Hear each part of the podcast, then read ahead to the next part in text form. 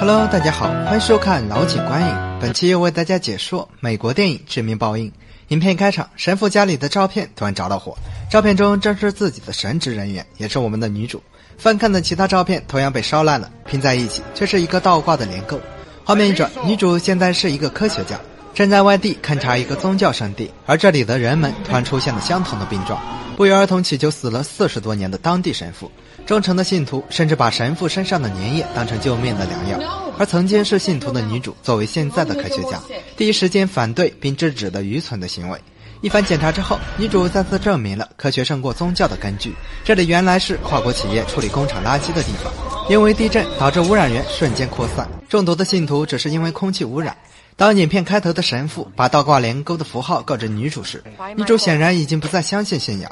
因为自己升到神职，在一次传教中遇上了一年不下雨的大干旱，导致村民被晒死、被渴死，而村民把女主等人的到来当成罪魁祸首，自己的丈夫和女儿也因此被当成了祭品。从那以后，女主不再相信上帝，就连做好事都遭受到家破人亡的待遇，于是转职当成了科学家，并处理所有和宗教有关的神迹事件。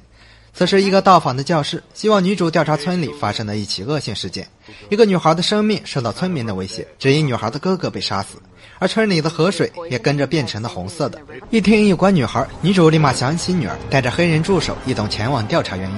当到了地方之后，河水不仅是红色的，水里的鱼也突然被毒死的。抽取的河水到了瓶子里，却变成了黑色的。一路寻到河水的尽头，还是没有找到问题的原因。而这里的动物和植物却都活蹦乱跳地运动着。女主采集照片时，却被一只小手狠狠地紧抓不放。倒地的瞬间，更是看到一个小女孩杀死了哥哥的画面。起身之后，小女孩突然出现，又消失不见。在老师的阻拦下，并讲着小女孩的遭遇。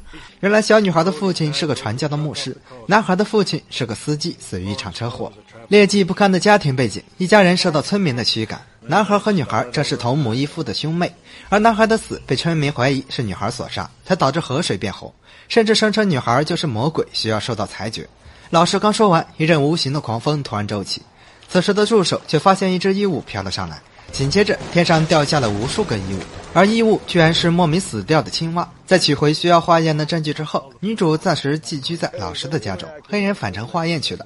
到了晚上，三人正要准备烧烤，刚烤好的食物居然变成了这个样子，全是大白蛆和乱飞的苍蝇。同一时间，还接到村民的紧急电话，在路上的三人更是受到不明生物的袭击，在接二连三的猛攻之后，被村民数枪打死。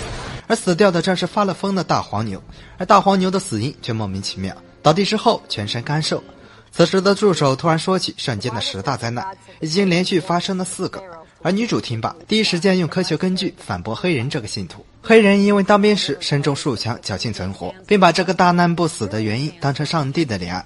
到了休息的后半夜，女主突然看到老师正在后院祭拜，祭拜自己死于癌症的妻子。于是两人分别聊起了关于信仰的问题。显然，两人都因为失去亲人而同病相怜，便从信仰中抽离了自己。画面一转，两人寂寞难耐的来了一场啪啪啪。女主是拒绝的，却因为酒水的原因迷失了自己。一觉醒来之后，女主以为是一场春梦，并发现小女孩的身影再次跟了上去，而自己却陷入了寻找女儿的幻觉中。来到那个不下雨的地狱，依稀的想起女儿正在被村民当成神的祭品。而躺下去的女儿却变成了女孩，还受着注意身后的警告。一个转身，女主被直接一刀给捅死了。现实中的女主再次清醒，原来是一场梦。然而自己寻找时，脚上受的伤却真实存在。于是女主独自一人想要寻找那个一直没有好好说话的女孩。此时的黑人得到化验结果，却仍然无法得知动物的死因。女主看着受伤的女孩，想要帮助时，却再次陷入女孩的记忆。只见男孩和女孩在河边狂奔，一把刀子的举起，男孩死在了河边。女主也跟着清醒，并来到了房间内。只见女孩的母亲突然神志不清地说着胡话，而女孩却发疯的直扑而来，想要一口咬死自己的母亲。黑人来到学校之后，却发现孩子们正在受到狮子的袭击。女主被赶回的路上，也发现了牧民的大黄牛纷纷死掉了，而医院内哥哥的尸体只死了三天就变成了一具干尸。尸检报告同样是死因不明，后背只发现了一个倒挂连钩的记号。而红色河流的化验结果显示，那里含有将近三千人的血液。此时的神父再次打来电话，说着：“那个符号在耶稣之前就已经存在，由撒旦邪教创造。长子身上被印上烙印之后，需要传宗接代，而第二胎将被用来杀死当祭品。女主说着：“为什么死掉的是哥哥而不是妹妹呢？”神父东拼西凑地讲着：“第二代中会有一个杀不死的孩子，而这个完美的孩子在成人之后也会变成撒旦。”眼前耶稣预言的灾难是被撒旦利用的，是为了保护女孩这个魔鬼的代言人。在撒旦复活之际，上帝会派天使来消灭，一口认定女孩就是魔鬼，需要消灭。而女主抛去圣经，只相信女孩受到了不公的待遇。紧接着，大火突然爆起，神父泄露机密，领了盒饭。当女主想要保护女孩，再次来到女孩的家里时，就遇上了女孩的母亲。而母亲又一次神经病的后悔，没有照顾好自己的孩子，直接当场吞枪自尽了。当女主想要离开时，院子里被铺天盖地的蝗虫所围堵，而蝗虫正是女孩召唤的，因为女孩受到村民的威胁，一触即发，村民们被女孩操控的蝗虫袭击着，直到女主再次躲进屋子，而老师则一口气跳进了发红的小河中，黑人也躲到了一块地下墓穴，墓穴里居然藏着两个孩子的尸体，还有上千个孩子的尸骨。然而，当女主来到墓穴之后，黑人已经一命呜呼，老师也跟着突然出现，并说着女孩杀死的黑人。于是，女主决定和女孩了结这一切，只因为女主被神父称为上帝派来的天使。直到黑幕降临，女孩操控天雷勾地火，不愿伤害女主，女主却一把扑倒对方，并再次陷入女孩的记忆。原来，女孩才是天使，受到所有邪教村民的惩罚。在逃亡的过程中，被哥哥一刀扎在了心口，而女孩的伤口自动愈合，哥哥却因此受到上帝的惩罚。而十大灾难的发生，只是对付这个全是邪教的村民。此时的老师再次赶来。